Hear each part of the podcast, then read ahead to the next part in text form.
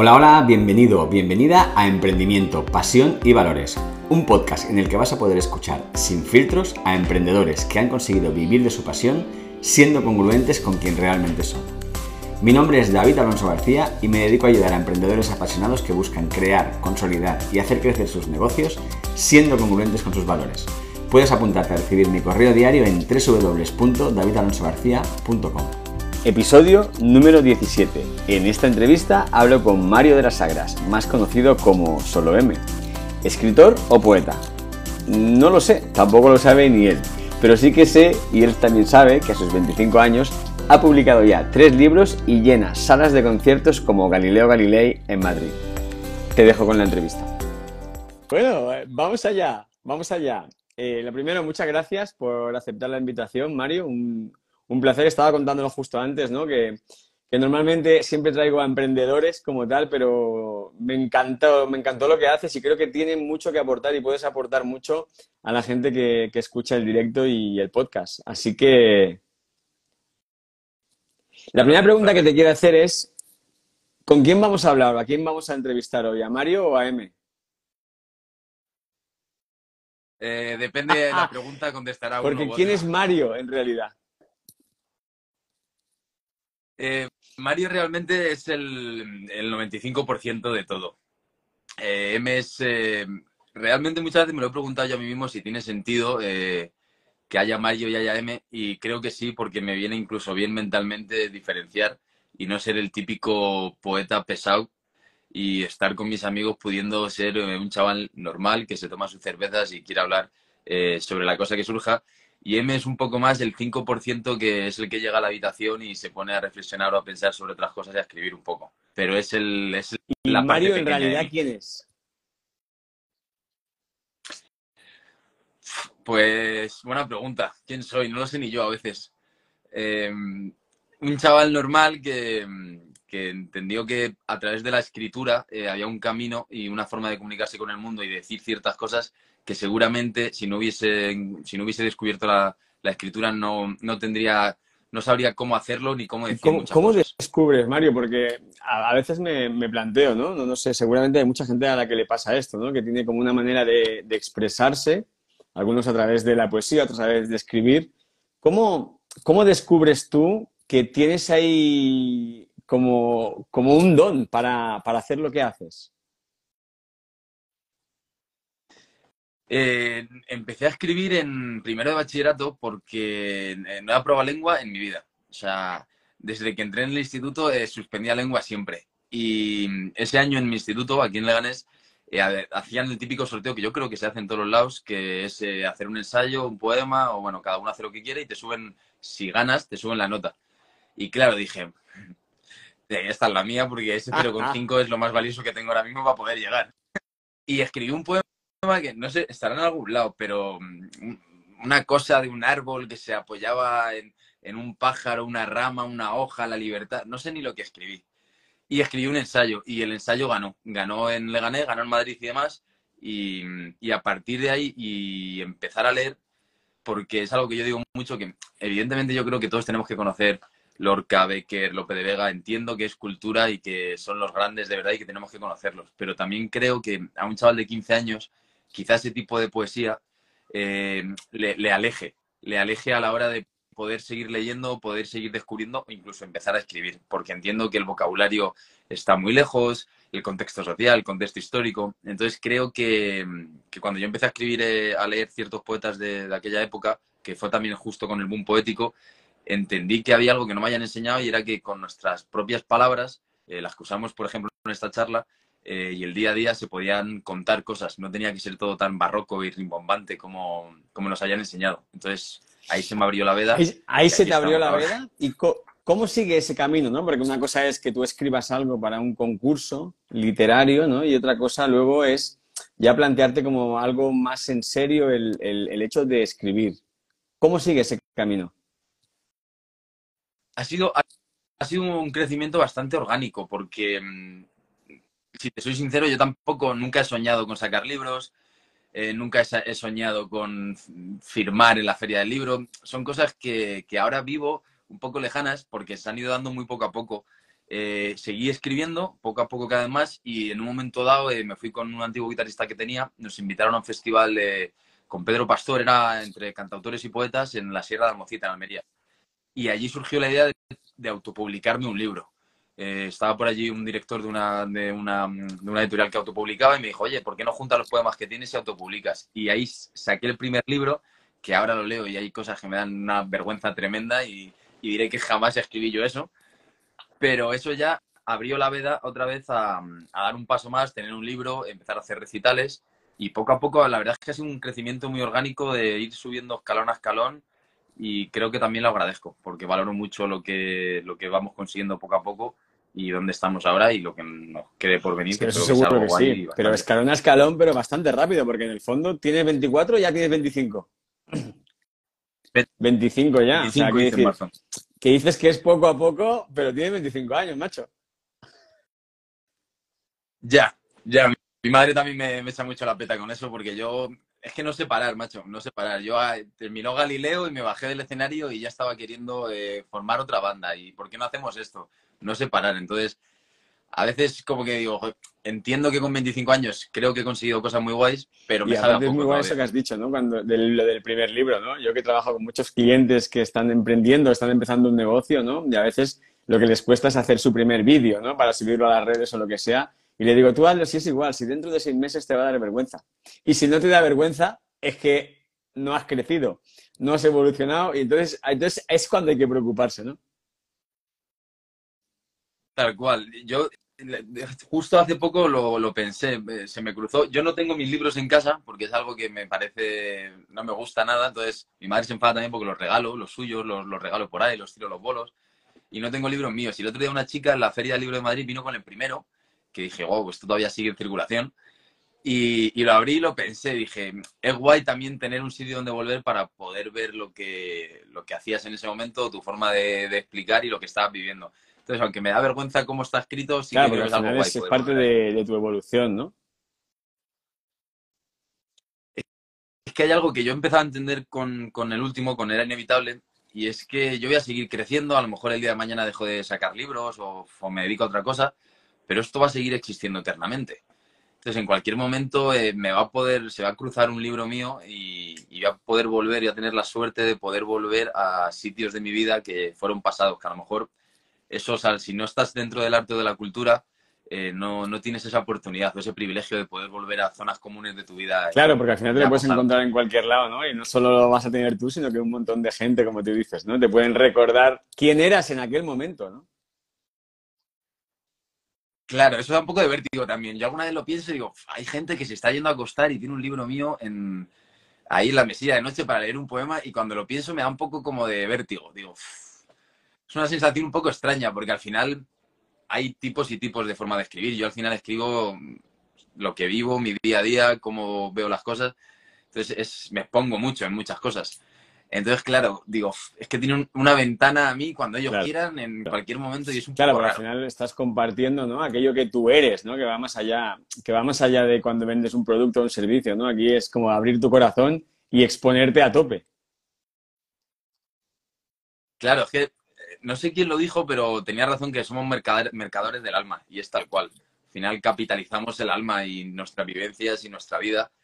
Y eso, por un lado, mola porque es muy bonito ver cuando alguien eh, que, no, que no ha, no ha pasado por lo que tú has vivido, de repente te cuenta que has puesto palabras a algo que él ha vivido. Me parece que es algo como que explota la cabeza pero por otro lado un vértigo del carajo, claro. Al final no dejas de ser tú el que se estás poniendo en un libro, en los vídeos, eh, cualquiera te puede comentar, te puede decir de y además es, em, es, brutal, ¿no? Porque cuando, cuando lees, eh, en este caso, ¿no? Lo, que tú, lo que tú escribes, seguramente mucha gente que lo lee piensa que, que lo que le pasa es súper raro, ¿no? Y que no le pasa a nadie más, que solo le pasa a él o a ella y cuando lo ves reflejado, ¿no? En, lo que, hostia, pero si este tío está diciendo exactamente lo, que me pasa, ¿cómo puede ser, no?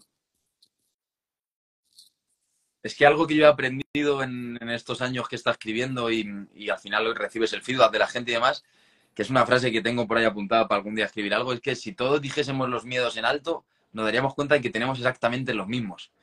La mayor parte del tiempo al final es porque nos lo callamos, pero el, que alza la voz y dice, pues es que a mí me pasa esto, de repente el grupo, la sociedad te dice, joder, es que a mí me pasa, tío, pero como nadie lo decía, y es algo que he descubierto a través de los libros y del feedback de la gente, decir, coño, ¿y por qué no lo decimos más? Si al final parece que vamos aquí con la coraza, pero todos estamos jodidos en algo y tiene que abrir la veda para que los demás... Eso, yo creo que también pasa mucho con la música, ¿no? Es decir, la, la música estábamos acostumbrados, ¿no? Cuando una canción nos toca, probablemente es porque hemos vivido una experiencia similar. Yo em, alguna vez discuto por esto, pero yo coloco la música por encima de la poesía. A mí la, poesía me parece un arte, pero me parece que la música toca más. De alguna manera, claro, Llega las dos cosas.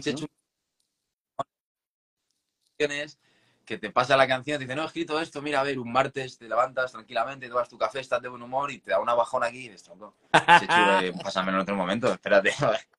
Acabas de joder, el martes se acaba de empezar. qué hablas?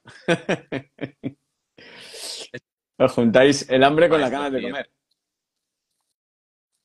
Em, y, decías, ¿no? Eh, leí en una entrevista que decías que te encantaría vivir de gira, textualmente, ¿no? Dejar mi trabajo y poder hacer teatros. ¿Cómo está ese sueño? Eh, eh, están empezando a pasar cosas. Están empezando a pasar cosas y se ve sobre todo en el nivel de público que empiezas a manejar, eh, las salas que te llaman y demás. No sé si algún día llegaré a vivir de gira. También te digo, he estado, me he hecho la gira con Checho ahora estos dos meses. Me arrepiento un poco de aquella. te van a perseguir. He de decir que, que a lo mejor mm, estar tres meses de gira, nueve meses viviendo en el norte solo, eh, me, vale más. Porque, uf, vaya paliza. Pero sí, es que al final yo no soy o no me considero escritor es una lucha que tengo, y, pero no me considero escritor. Yo sé que en algún momento los libros van a dejar de estar. Yo dejaré de sacar libros y mi futuro va más a, disco, a sacar 12 eh, poemas producidos, bien musicalizados, a Spotify y, hacer bolos, porque no me, no me siento, no soy escritor para que me lean. efectivamente, ¿no? Este, este es muy potente además, ¿no? Porque es muy, y tiene que ver con lo que hemos hablado antes, porque es muy diferente leerlo, ¿no? Yo tengo aquí el, era inevitable que me lo, me lo leí, aparte me lo leí del tirón, me pareció brutal, luego te haré algunas preguntas sobre eso, porque es espectacular, pero, pero que, que mm, un poema, ¿no? En este caso lo que tú cuentas, de la manera en la que lo cuentas, yo creo que llega, llega de una manera muy diferente. Es que yo nunca, con los dos anteriores, eh, hay edición, evidentemente, y hay maquetación y demás, pero no tan a, tan a fondo como ha sido con Era Inevitable. Eh, con Era Inevitable, Mónica, que ha sido mi editora, se sentaba contigo y ibas poema por poema eh, tocando palabras, algo mucho más profundo y más desde dentro. Y yo me he dado cuenta en ese proceso que escribo para recitarlo. Hay gente que, que sabe o, o, lo hace inconsciente, pero escribe para que le lean y yo escribo para contártelo. No sé escribir para que pensando en, no, esto lo van a leer. No, yo estoy escribiendo pensando que me vas a escuchar, por eso tiene esta melodía, tiene esta forma mi deje de recitarlo. Entonces, por eso también te digo que yo creo que los libros acabarán desapareciendo en algún momento y, y, ah, y seguramente también tiene que ver con la forma, ¿no? Igual que un músico compone la, la, melodía, ¿no? En, en, base a un estribillo, seguramente tú en tu cabeza, cuando estés escribiendo, estés escuchándote a ti mismo recitando eso que estás escribiendo a la vez, ¿no? Claro, es que, es que justo lo, lo hablaba con Mónica y lo vimos, que yo estoy escribiendo y mi forma de corregir no es... Eh, ella como editora al, miraba con los ojos del lector. No, Mario, esta palabra, claro, y yo en mi cabeza era, no, pero es que rompes la melodía, que ya, pero es que no le vas a leer en su casa el libro. Entonces, a mí eso es algo que me cuesta mucho entender. Yo escribo única y exclusivamente para como yo recito. No sé ponerme el lector. Por eso yo creo que descubrí lo de los vídeos, que era algo que, no hacía. Empecé a hacer, yo creo que fue el año pasado más o menos, y creo que todo me invita más, porque los textos viven más en cómo lo dices, en cómo moverlo. Yo que gesticulo mucho a la hora de hablar. Sobre todo en TikTok, ¿no? Que es donde más has publicado. TikTok, tío, yo no entiendo cómo va el algoritmo, yo no entiendo cómo va esa red social mira, aquí que hay poca gente y tal, TikTok nace de una cena con colegas borrachos, que me dije, ¿qué no te abres TikTok? Y yo pero ¿cómo me abrir TikTok? Yo tenía TikTok, pero claro, al final el contenido, ¿dónde va? ¿Se va a parar alguien a ver tres minutos mi careto leyendo en TikTok? Bueno, tú ábretelo. Y el cuarto poema, que fue el que se volvió viral, dije, hostias, pues volví a mirar la borrachera, claro, claro.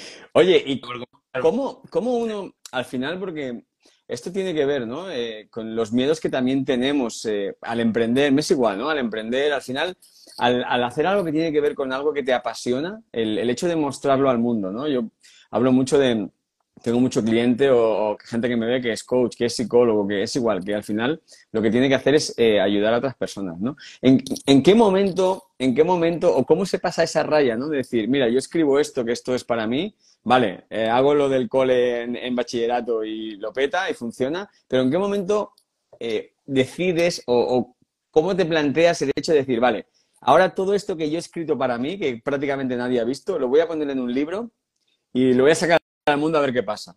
¿Cómo es ese proceso? Pues es como hacer puenting, tío. Yo que he hecho puenting eh, lo, vivo muy igual. Es, es, la pura inercia. Te empuja la inercia eh, y sobre todo en mi caso porque muchos de mis poemas, sobre todo los más sociales, políticos y demás, es mi forma de comunicar con el mundo. Yo hay mucha, y esto también es, es, una putada, porque hay muchas cosas que yo no sé decir o no sé hablar si no lo hago a través de un texto. Y esto tampoco es guay. Entonces yo creo que es no pensar mucho, porque si te pones a pensar en todo lo que puede desembocar que tú compartas, eh, o saques un libro, un disco, demás, eh, hay tantas posibilidades, las expectativas bajas, mucho curro, mucho sudor y a tirar para adelante porque cuanto más suba la hostia duele más. Eso es buenísimo, ¿eh? expectativas bajas, mucho burro y tirar para adelante. Sí, es que yo, yo, al menos mi forma de entenderlo, de vivirlo es así, tío, porque luego hay gente que yo a lo mejor escucho, no, voy a sacar una canción, voy a sacar un libro. Pues lo mismo te comes una mierda, tío. Lo más probable, de hecho, es que nos comamos una mierda. Con eso ya en la cabeza de que lo más probable es que no pase nada, vamos a intentar currar y sudar para que pase al menos lo. Entonces, a partir de ahí todo lo que venga es maravilloso, ¿no? Sí, yo es que mm, soy muy agradecido, pero porque esto lo habla con los chicos, con Sure y con Ritmo, que es con lo que hago los recitales.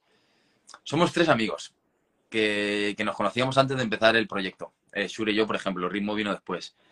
Que somos de barrio, de aquí de Leganés. Eh, venimos de familia trabajadora, venimos de, de clase obrera. Entonces, ya solo en Galileo, que fueron 300 entradas, pensar que hay tantísima gente, tío, que está haciendo el esfuerzo de pagar una entrada, de ir hasta allí un miércoles a verte, ya solo eso merece la pena. Ya te tienes que sentir un privilegiado. Pase lo que pase después, crezcamos más, crezcamos menos, vivir eso y, que la gente en este tiempo que vivimos, que la cosa está jodida económicamente, que apuesten por ti, que paguen una entrada, que vayan hasta allí.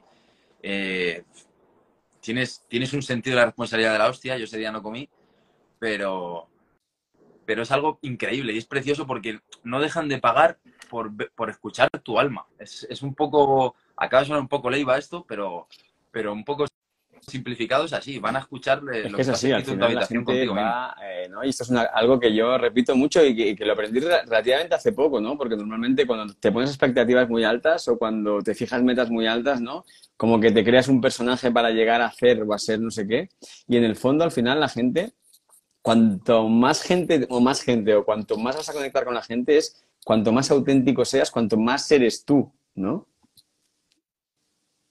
Tío, yo, o sea, yo, Zetangana, por ejemplo, que montó, que hace la hostia el personaje y tal, qué cansado, macho. O sea, qué cansado tener que estar día tras día fingiendo ser quien, quien no eres. Yo, yo soy un chico de barrio, tío, que me lo quiero pasar con mis colegas, quiero seguir. El otro día a la Feria del Libro eh, nos echaron la peta por llevar cervezas y guitarra. Pues no soy como el resto de escritores, ni quiero serlo. No, no vengo aquí a, ser el hijo tonto de Pérez Reverte, no, no me interesa. Claro, no me interesa ni me interesa el aplauso del público ni del crítico. Me interesa que tener un pequeño altavoz, saber usarlo, intentar dar voz a ciertos mensajes y pasármelo bien, tío. Yo me lo quiero pasar bien, la gente, ¿no? Tal. Yo el día de mañana, como me caigas en gracia y me digas, hacemos un reggaetón, digo, vamos a jugar. ¿Por qué no? Es que mm, veo mucho, tío, al menos en la, poesía, mucho pureta, mucho. Todo tiene que ser. Porque la poesía, la poesía. yo no concibo el arte así, ni la cultura. Entonces, y creo que el boom poético demostró que, había que democratizar todo y que si estábamos aquí era para que el, el, barrendero de mi barrio o, alguien que a lo mejor no ha tenido la oportunidad de poder estudiar o llegar a altos niveles de estudio puedan Pueda conectar al final con, esa, con esa emoción que está ahí, que a veces un poema sirve para eso, igual que una canción, ¿no? Para conectar, a veces desencallar una emoción que está ahí, ¿no? Eh, está ahí guardada. Sí, yo, es, un poco como cuando se atranca el bate, esto es la, metáfora es cuando se atranca, que haces un poco así, de repente todo se traga, es igual. O sea, yo ahora estaba cinco meses sin escribir, estaba jodido ya porque me empecé a asustar. Dije, uff, y esta semana he vuelto a escribir y es que es tal cual, o sea, adelgazas, pesas menos, eh, es soltar un Yo lo digo a la gente que no tienes por qué compartirlo, pero que totalmente de acuerdo. Hay una cosa ahí, ahí de este libro de, Era Inevitable, del último, eh, dices esto, ¿no? Dice, sociedad hipócrita que margina al raro, creando copias exactas de seres humanos. Quizá los locos son los cuerdos y el resto de la gente común la demente. ¿Qué tiene eso que ver contigo? Pues siempre he tenido, tío, la, la, lucha continua conmigo mismo de que muchas veces habla de política y de sociedad y si me despistaba, eh, hablaba desde un punto altanero. De vengo aquí y te estoy contando que la política o la sociedad, pero al final o cuido mucho cómo lo digo, o, soy un gilipollas que está intentando eh, contarte que tú lo estás viendo y haciendo mal y yo soy un genio. Entonces, ese poema nace de, justo al final además, nace de que soy el primer hipócrita, soy el primero que sé que hace cosas muy mal. Entonces, reconociendo que sé todo esto, me voy a atrever a llamarte hipócrita y a decirte que vivimos en una sociedad de mierda y de plástico. Pero era un poema que hacía injusticia a mí también de, decir, no, no quiero ser el típico poeta o el típico eh, pensador que da pereza, que es eh, siempre superior moralmente y todo lo hace bien y siempre piensa guay y tal. A mí tener un discurso coherente todo el rato me parece imposible y aburrido. Entonces, eh, sociedad hipócrita justo era eso, era denunciar que lo son. Totalmente, ¿no? Y, y, también decías eh, hay otro que dice, siempre hubo dos tipos de personas perdidas, las que no saben dónde están y las que no saben a dónde van. Yo soy las dos. Eh, sí, no sé si a ti alguna vez te ha pasado. Yo vivo me pasa en Tarragona, ¿Tú en pueblo En un pueblo, tío, qué, guay. Yo a veces aquí en Madrid voy a una tarde, me la cojo libre, digo, bueno, me comí al centro, me tomo una cerveza, compro un libro y de repente me veo andando a toda hostia digo, no, no tengo, no, no me espera nadie, no tengo dónde ir, no, pero la inercia, como que vas a, a, todos los lados, vas corriendo, al menos aquí en Madrid es como que todo es rápido, aunque no tengas a dónde ir. Y me di cuenta que hay muchas veces en mi vida que yo voy corriendo, voy sudando y de repente ya no sé ni quién soy, no tengo dónde ir, no sé a dónde iba y, esa sensación de estar perdido y, y, encontrarte perdido es una agobio a veces. en la calle o te pasa a nivel de, a nivel de tu vida en general? ¿Tú sabes a dónde vas eh, con tu vida? ¿Te lo has planteado alguna vez? O sea, eh, todas las mañanas y los domingos por la noche. Con la resaca. Pero tal cual, o sea, también te digo, yo lo veo y no sé, no sé si alguien de 25 años eh, puede tener demasiado claro a dónde va. Yo al menos no me atrevo a, a decirlo, no, no lo sé.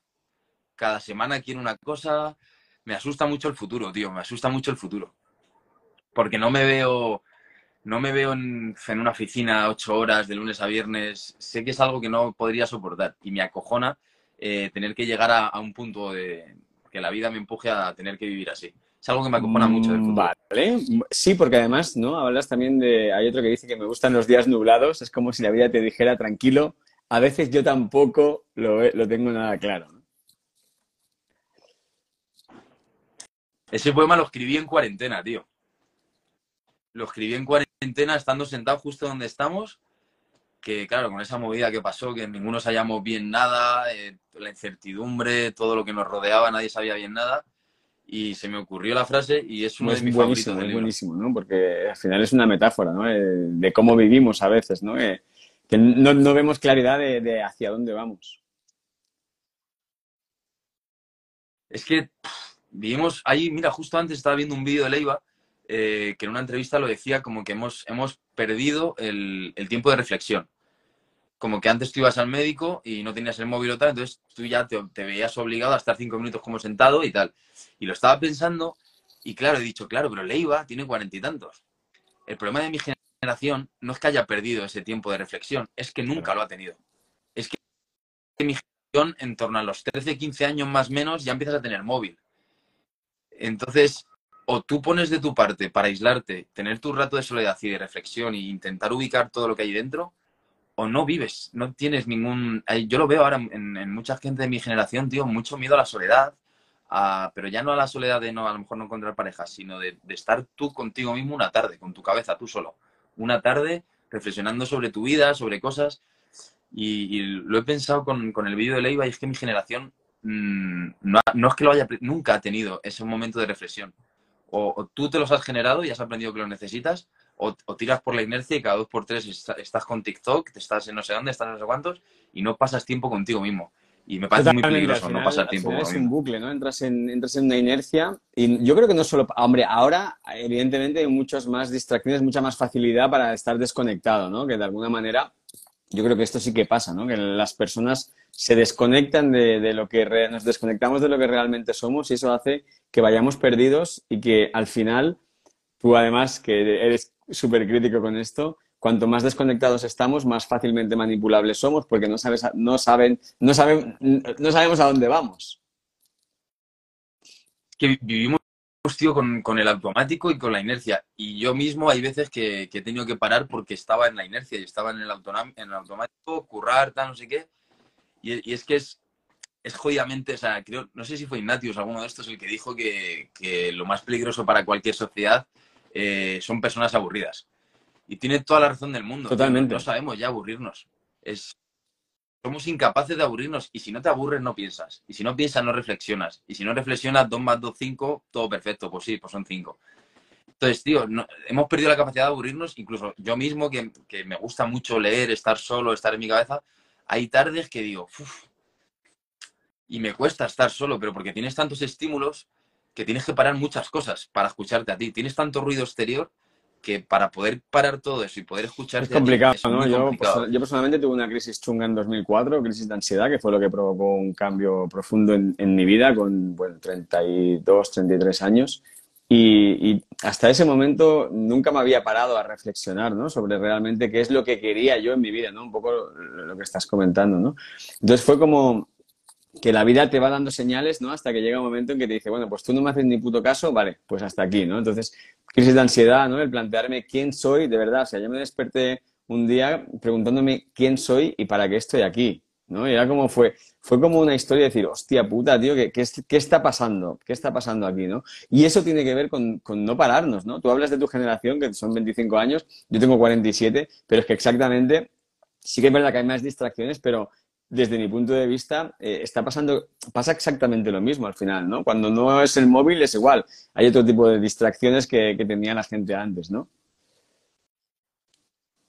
Es que, tío, yo hay algo que llevo un tiempo pensando y reflexionando y es que eh, antes, a la llegada de Internet, creo, o, o, lo ubicaría más o menos ahí, eh, la cultura iba unida a la reflexión. La cultura que consumía la gente te hacía pensar, te hacía reflexionar eh, te hacía plantearte cosas, tú llegabas a casa y querías leer o investigar o demás. Y yo creo que cuando llegó Internet, la cultura se unió demasiado al ocio. Y si a eso le sumamos que la mayor parte de nosotros somos unos pobres desgraciados que tenemos que currar y llegar a fin de mes como podemos y currar y currar, yo, por ejemplo, lo pienso muchas veces con mi madre. Al final, mi madre es camarera, tío, trabaja de lunes a sábado, ocho horas, o sea, está estallada. Eh mi madre no va a llegar a casa y va, a buscar un libro que la haga reflexionar o, plantearse, no, va a querer algo que la distraiga la mente, como es normal. Y creo que eso es, lo que hemos perdido, que hemos, hemos dejado que la cultura se una demasiado al ocio y haya abandonado la parte de reflexión. Cosa que entiendo y entiendo también que en un sistema capitalista es, lo que debe pasar para que, para que tú llegues a tu casa reventado y no te pongas a tocar los huevos. Pero además, además eso, ¿no? Yo creo que también es un tema de, de, hábitos, ¿no? Por ejemplo, yo tengo dos hijos, uno de 15 y uno de, de 10 eh, sobre todo el mayor, ¿no? Que desde pequeño nos veía leyendo, él, él cada noche lee, él cada noche lee, pues si no, cuando lee Agatha Christie, o sea, lee cosas que, nadie de su edad, nadie de su edad lee, ¿no? Y le digo, hostia, tú llevas ahí algo por delante, ¿no? Porque o tiene una capacidad de pensar más allá de, de, lo que te están diciendo que pienses, ¿no? Pues qué importante, tío, porque yo ahora que estoy, estoy dando charlas por toda España, institutos y demás, veo que leen muy poco, tío. Y mira que yo soy el primero que empecé a leer muy tarde, tampoco, o sea, no voy a ir de ejemplo, porque empecé a leer muy tarde y me costó engancharme y demás. Pero, pero se está perdiendo mucho el, hábito total de la lectura. Y es algo muy peligroso. peligroso. Que una población deje de leer es, es, muy peligroso. Pero tanto para, o sea, en general, porque la gente me dice, no, tal, digo, pero es que tú piensas que tú ahora hay gente a mí que a lo mejor me tiene en un escalón porque yo comparto mis reflexiones y demás. Si tú no lees, el día de mañana hasta yo te voy a poder manipular. Yo que te estoy, te estoy denunciando que no te manipulen, hasta yo me está dando la oportunidad de que yo te manipule. Entonces es jodido que una población eh, esté dejando de leer. El otro día, tío, leí algo que me sorprendió mucho. Creo que hay todavía en España 600.000 personas analfabetas. Que es algo como que tenemos, como que en España eso no existe, como, y todavía hay 600.000 personas analfabetas y yo digo también, a veces hay eh, analfabetos funcionales, que saben, saben leer y escribir, pero no saben cómo se utiliza, ¿no? y algunos sacan todo. Eh, oye, has comentado antes una cosa, ¿no? Que, porque cuando, cuando buscaba qué poner, ¿no? Debajo tuyo, si poner poeta, poner escritor, qué poner, ¿no? Tú pones poeta, ahí, tú pones escritor, en, al menos en el perfil de Instagram, pero ¿tú qué te consideras más? ¿Escritor, poeta o cómo te definirías? No lo sé, tío. Es una lucha también de. Porque cuando vas a hacer, por ejemplo, los bolos y demás, te piden etiqueta, obviamente. Yo no me considero. Yo creo que no soy poeta, que me queda muchísimo, y no sé si algún día llegaré a ser poeta de verdad. Contador de historias, pues a lo mejor me siento más cómodo ahí.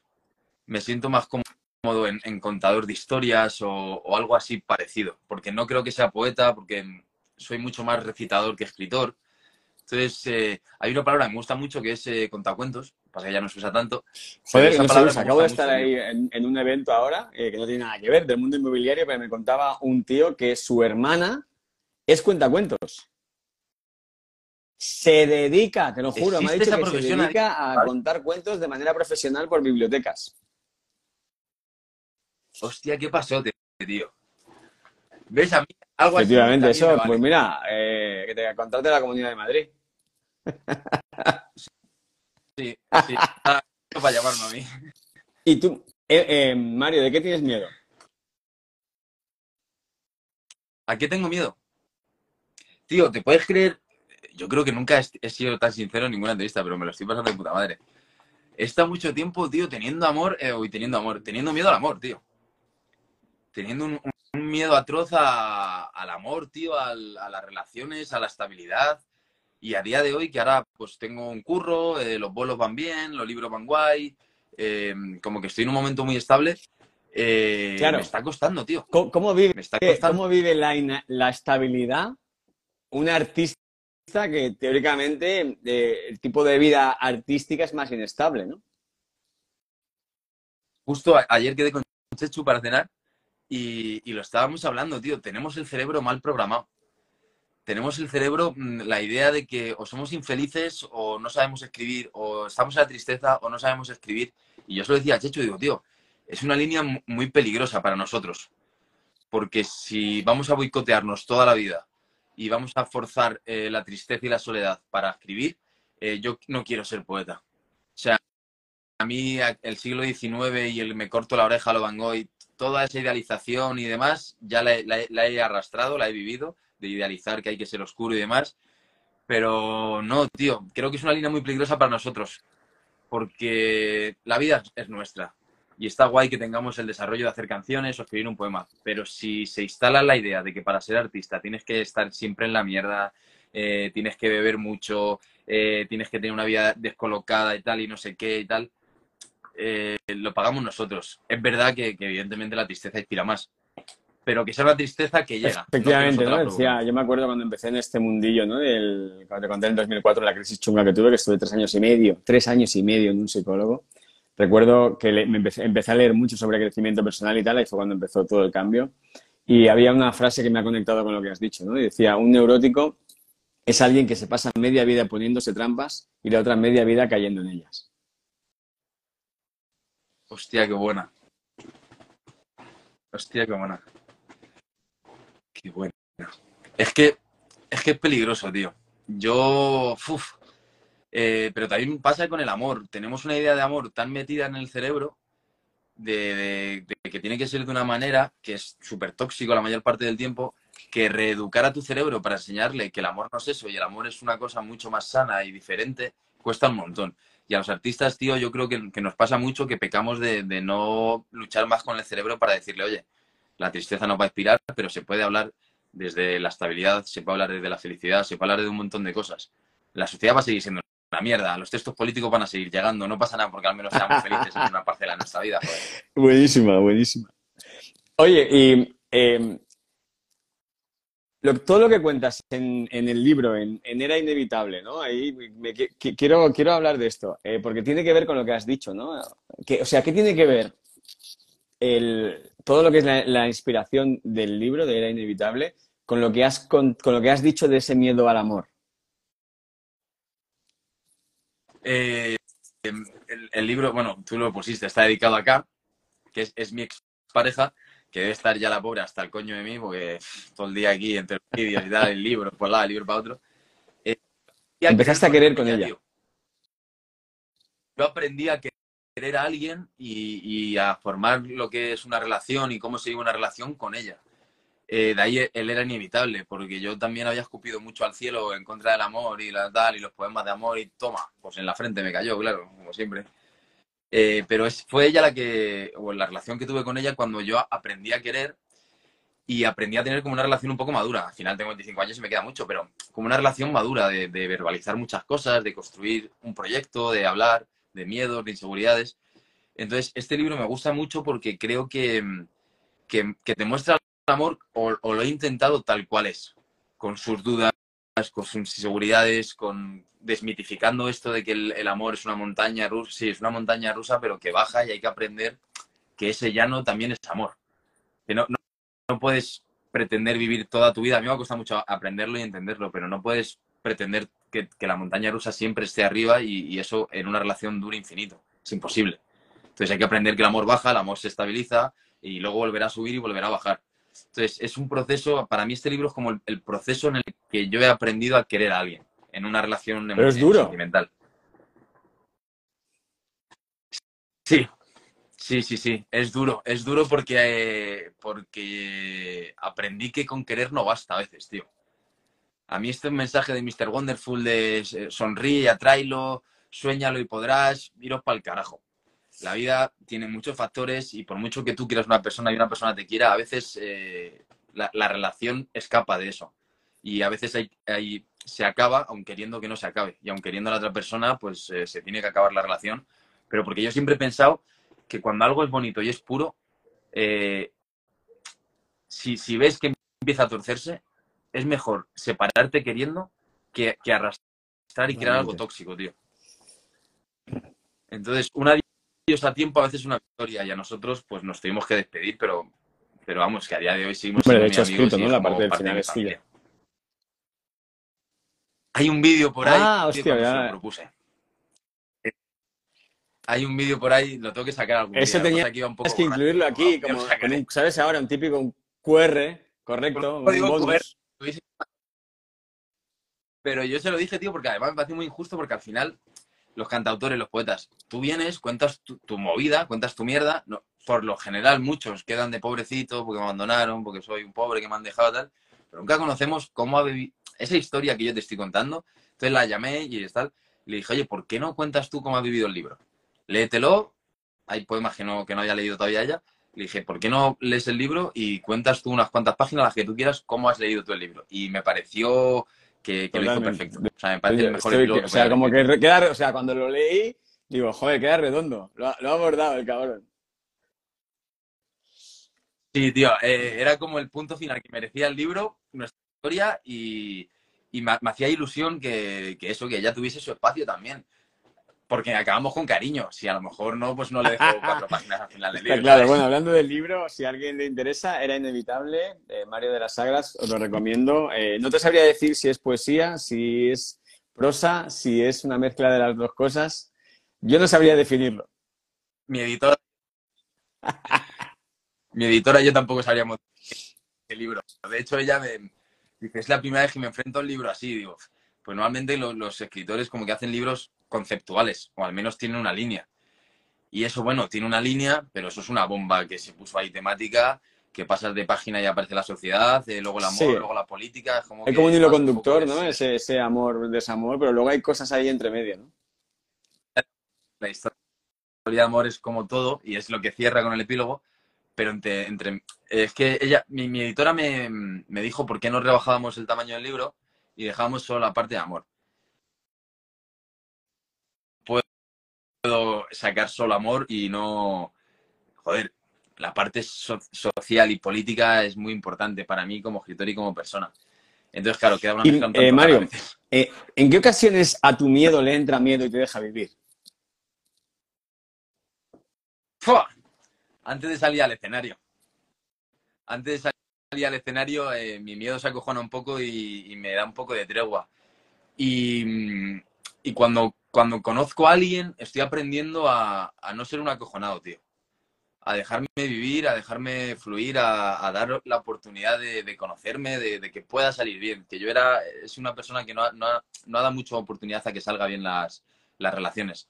Y ahora estoy aprendiendo a, confiar, a tener paciencia, a tener calma, a que las cosas vayan poco a poco, a no tener ansiedad por vamos a enamorarnos súper rápido, que todo sea súper intenso, que todo explote, que eso, eso así mucho aparte de tengo 25 años, pero bueno, este, este, breve periodo de tiempo he sido demasiado intenso, demasiado vivir todo y, me he dado cuenta de que no, no disfrutas, no saboreas cómo las cosas se van cociendo poquito a poco, cómo van haciendo.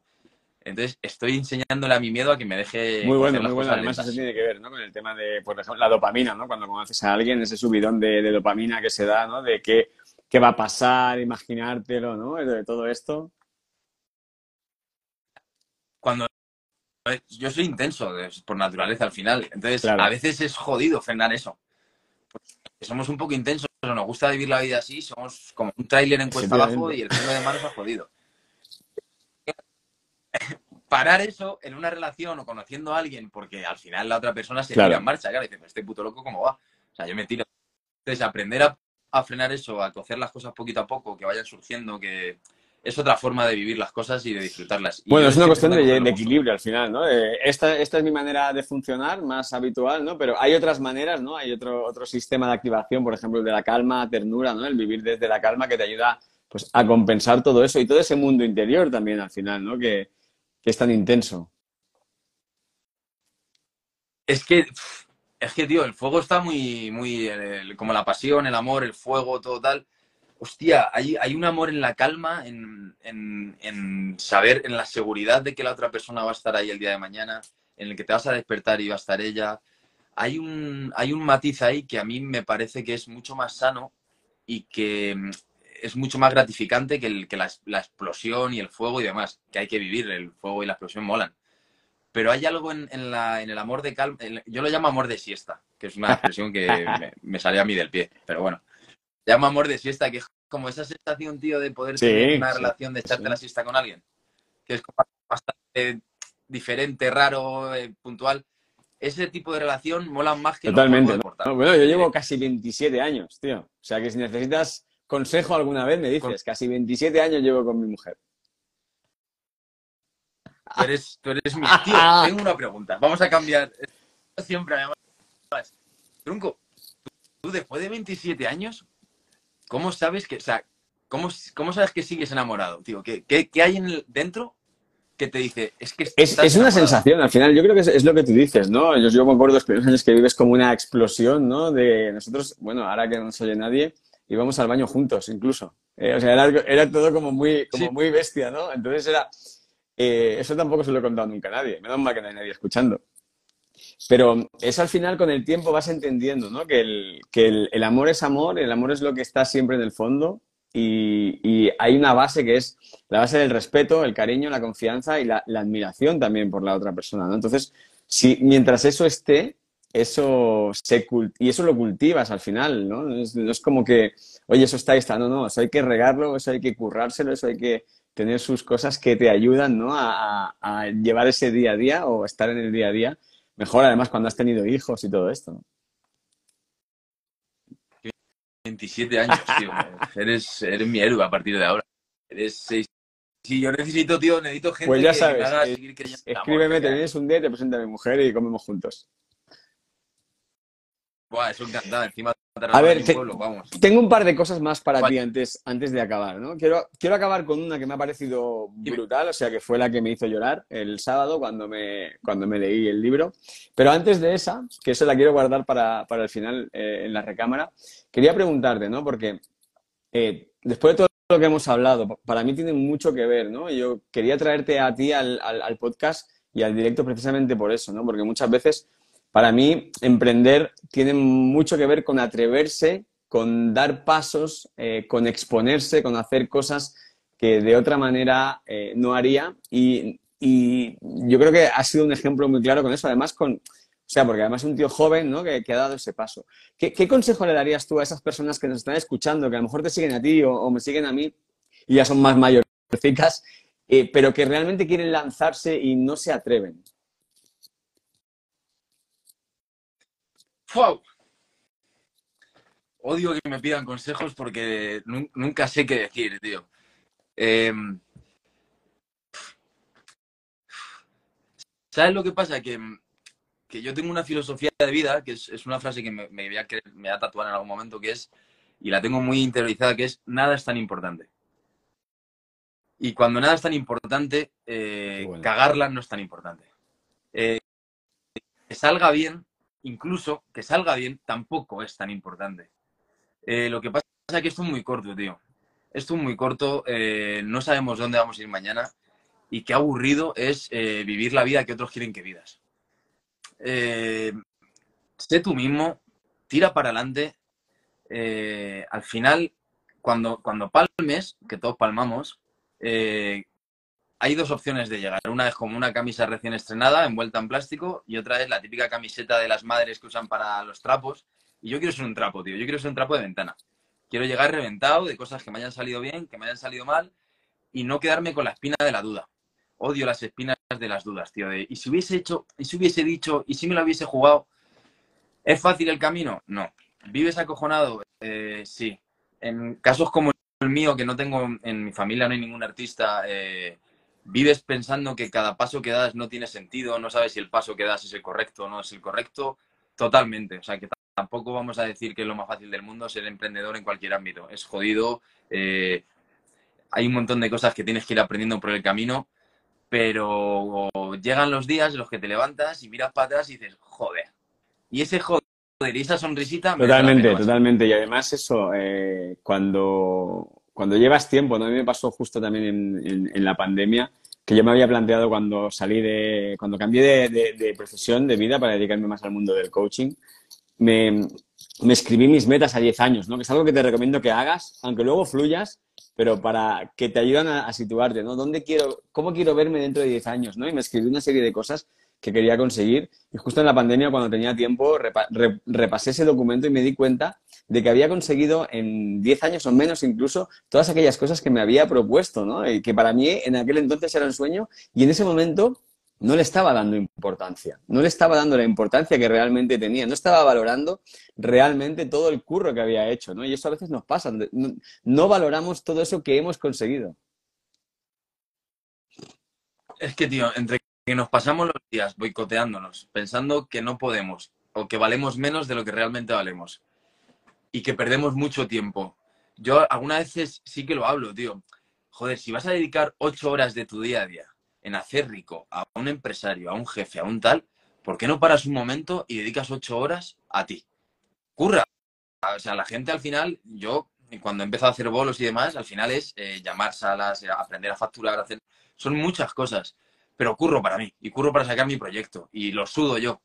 Entonces, eh, creo que es importante lo que tú has dicho, tío, y sobre todo focalizar un poco, saber dónde, al menos, ya no te digo que sepas dónde quieres ir, pero sí al menos. Eso es totalmente. Y además, otra cosa importante que has dicho, ¿no? Que creo que, creo que es brutal. Y es que mucha gente se queda en. Bueno, me hago mi perfil en las redes sociales, eh, expongo esto y a partir de aquí ya, ya me llegarán, ¿no? Ya me llegarán, ya me llamarán para hacer bolos, ya me llamarán para esto, y no te llama ni Dios si no te mueves.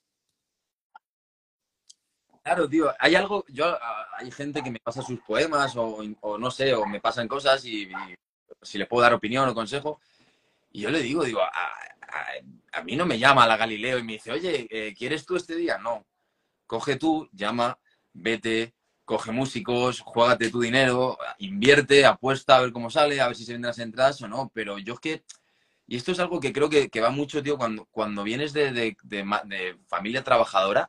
yo, mi madre es, eh, que ha sido camarera toda la vida, mi padre ha sido vigilante de metro y demás. ¿Qué diferencia hay entre ellos y yo? Que como yo escribo es un trabajo intelectual, yo dejo de sudar aquí. No, no, no.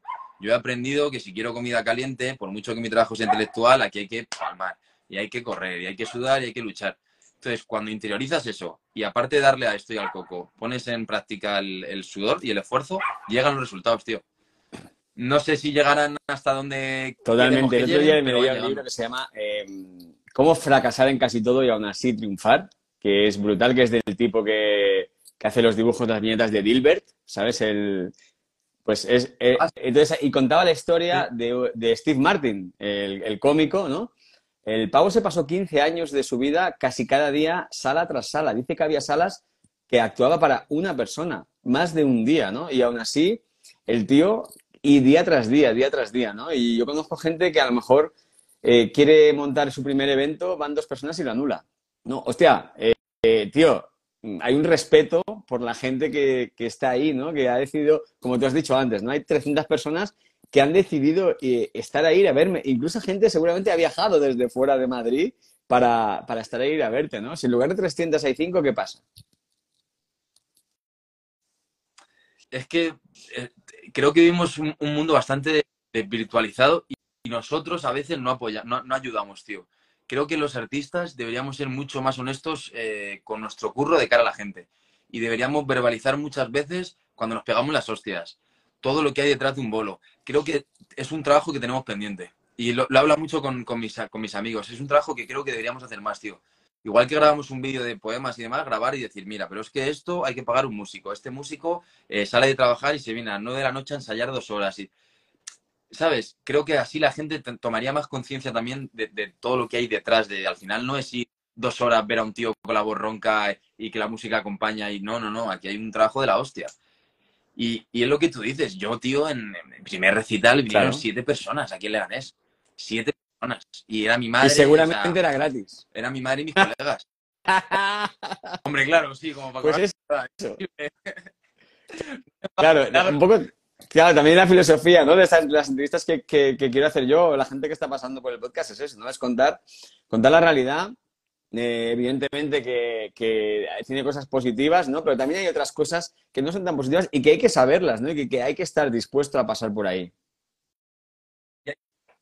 tío. Yo, una de las cosas que siempre, mira, eso sí que es un consejo que daría, es que el primer proyecto en los libros, por ejemplo, autopublicate. Tu primer libro tiene que ser autopublicado. Yo es un consejo que doy. ¿Por qué? Porque vas a conocer cómo se maqueta un libro, cómo se edita, eh, cuántos son los porcentajes que se mueven en los derechos de autor, cómo es eso de que tu libro viaje o no vaya, tal.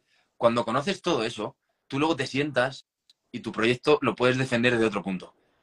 Tú no eres alguien que llega a las oficinas de Penguin y le dice, mira, este es el contrato, esto es lo que vas a hacer con tu libro, firma y a, salir, porque como vas a estar en toda la librería de España, esto es increíble. No, porque ya tienen bagaje, ya, ya sabes lo que hay detrás de, la, de, los grandes.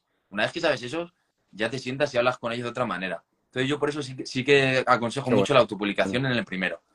Es, una inversión pero que hay gente que no la puede hacer, yo lo entiendo, pero sí al menos para que conozcas todo lo que hay, para que luego no llegan y, te digan, no, toma, eh, X miles de euros. Firma aquí que ya verás y se finí. Totalmente, ¿no? Si luego, eso yo también que he hablado con, editores y tengo amigos que han publicado libros, eh, los editores lo dicen, ¿no? El publicar el libro es el primer paso. Eh, no, eso no quiere decir, no va a asegurar que se venda, luego hay que hacer un montón de cosas para conseguir que eso se venda. Y que, tío, yo firmé con Penguin, estoy súper agradecido, pero, pero a mí Claro. en ningún momento son una empresa. A ellos se la sudo yo. A ellos les da igual yo. Lo que necesitan es que el número de ventas al final de cada ciertos meses para ellos sea guay. Si no, por mucho que yo sea buena persona, escriba bien, escriba mal, haga lo otro, haga lo otro, les va a dar igual. Por eso yo no focalizo tanto en el libro, porque sé que es algo que, que no depende del todo de mí, y focalizo en mi proyecto y en, lo- en las- en los bolos.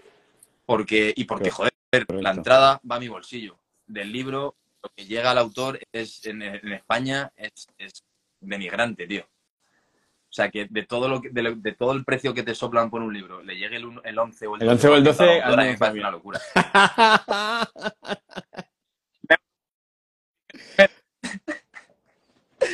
Es, es una, es una cosa, tío, que es lo que te digo, que al final cuando te, te publicas y todo ese rollo, vas conociendo un poco y cuando ves el contrato Claro, dices, claro, esto por claro. aquí yo...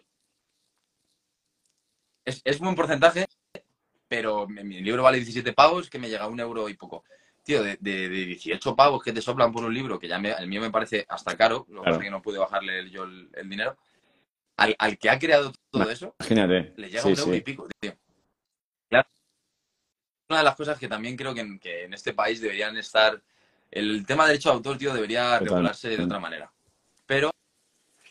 Eso es. Bueno, Mario, para acabar, eh, quería acabar con algo con lo que, te- como te he dicho antes, no creo que es, creo que es, eh, aparte de la recomendación que has dado, que me ha parecido brutal, ¿no? De nada es tan importante, lo, que creo que es como voy a titular la, la entrevista.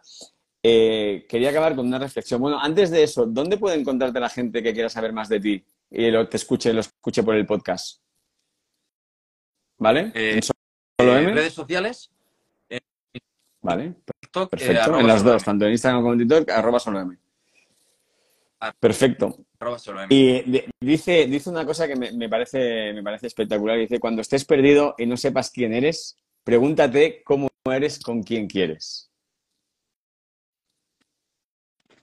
Sí, tío. Eso, eso me lo han enseñado mis amigos.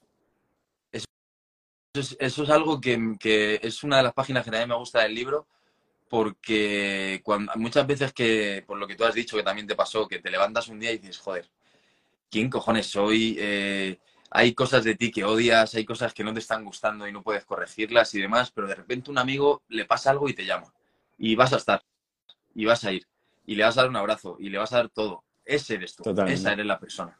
Lo otro es contaminación que tenemos y que es inevitable que nos salgamos de vez en cuando del camino porque este proceso no es lineal y a veces estaremos mejor y otras veces peor. Pero tu forma de cuidar y de querer a quien quieres es lo que eres y lo que vales de como persona. Todo lo demás, yo lo digo mucho, tío. A mí lo que me regala esto es que mi abuela Mari pueda sonreír porque manda un premio. Pero a mí los premios, eh, los seguidores, un poco la parafernalia que rodea un poco a lo que es la escritura, a mí me da igual, tío. Yo acabo los bolos y, y me quiero ir con mis amigos de toda la vida a tomarme una cerveza. A mí los seguidores, eh, la fama, todo ese rollo, a mí no me gusta, ni creo que, que sea algo que alimente a nadie. Entonces creo que lo más importante es mirarte al espejo cuando, quieres a alguien. Y creo que ese es, ese es tu verdadero reflejo. Y querer bien y Qué cuidar bonito, mucho a tus colegas. Joder, pues muchísimas gracias. eh, me ha encantado. Estaría otra hora más contigo. Paso Pues corto. muchísimas gracias, Mario, de verdad, por, por esta entrevista. Creo que ha sido genial, que has dado muchísimas cosas de valor para la gente. Te deseo lo mejor, tío. Ha sido un placer y nada. Gracias, tío, un abrazo. tan importante. Chao. Recuerda que si quieres que te envíe cada día un consejo, tip o reflexión para hacer de tu pasión un negocio rentable y congruente con tus valores, tienes que ir a www.davidalonsogarcía.com y suscribirte allí a mi email diario. Nos vemos en el siguiente episodio.